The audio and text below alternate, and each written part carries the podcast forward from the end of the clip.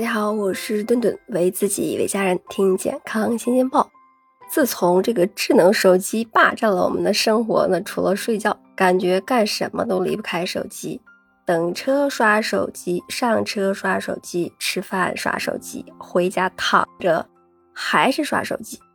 以前呢，全家聚餐，大家都专注于吃饭或交流。那现在聚餐，大家都拿起手机，要么聊微信，要么自拍，全程。只有人与手机的交流。今天呀，顿顿要说的是，吃饭看手机真的是要控制了。那首先，你失去了难得的和家人朋友交流的机会。其次呀，你知道吗？吃饭玩手机对身体可不好。不要以为说啊，找一个下饭的神剧看看，那真是能爽的飞。长期这么干呀，小心你的肠胃抗议。那吃饭。玩手机呀，容易分散注意力，影响食欲。再一个，会影响胃酸的分泌以及胰腺各种酶的分泌，导致食物不能充分的消化。人在集中精力思考或者是精神压力比较大的时候，植物性神经功能受到压抑，消化道血液供应减少，那胃蠕动就会减慢。特别是对于消化吸收功能本身就偏弱的人来说。全心全意的吃饭才是能够帮助食物充分消化和吸收。那如果吃饭眼睛呀一直盯着手机或者是电视，那就没有办法体验到饥饱，常因此呀而多吃。所以呢，经常吃饭玩手机可能很容易长胖的。关于这一点呀，英国伯明翰大学研究人员曾经做了三个实验。第一个实验呢，他们。把三十九名体重正常的年轻女性随机分成三组，并且呢为她们提供相同热量的午餐。其中第一组呢是边吃饭边玩电脑游戏，并且呢如果他们做的不错，将会赢得一定的金额。第二组呢是边玩游戏边吃饭，第三组呢是专心吃饭。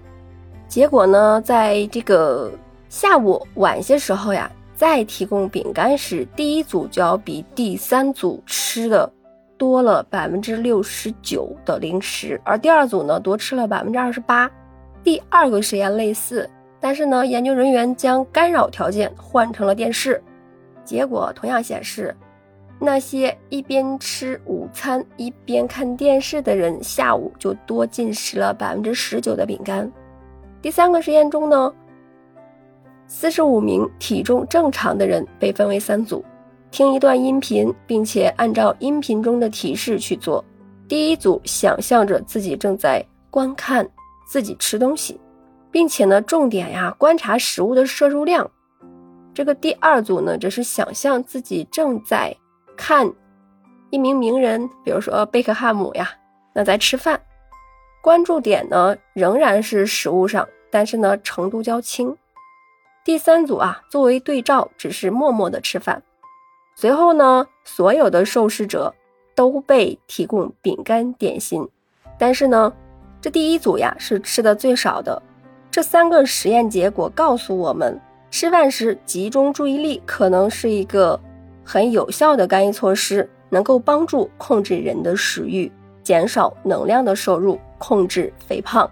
特别是对于孩子来说，父母如果允许孩子在晚餐期间玩手机，那孩子的这个饮食结构往往很单一，而且呢更喜欢高热量的食物，形成小胖墩儿了。那吃饭玩手机的不良后果不止于此，那还会增加细菌感染的风险。吃饭之前我们都会先洗洗手，但是呢在用餐的过程中又开始玩手机了，手机的表面。沾染了大量的细菌，因为你曾经带着它去过厕所、挤过地铁，那上面的细菌甚至呀，可能比马桶还要多。那边吃饭边玩手机，就有可能会导致一些细菌进入人体，引发胃肠疾病。所以呀，别再吃饭看手机啦，吃饭时聊聊天、谈谈心，才是最好的解压方式。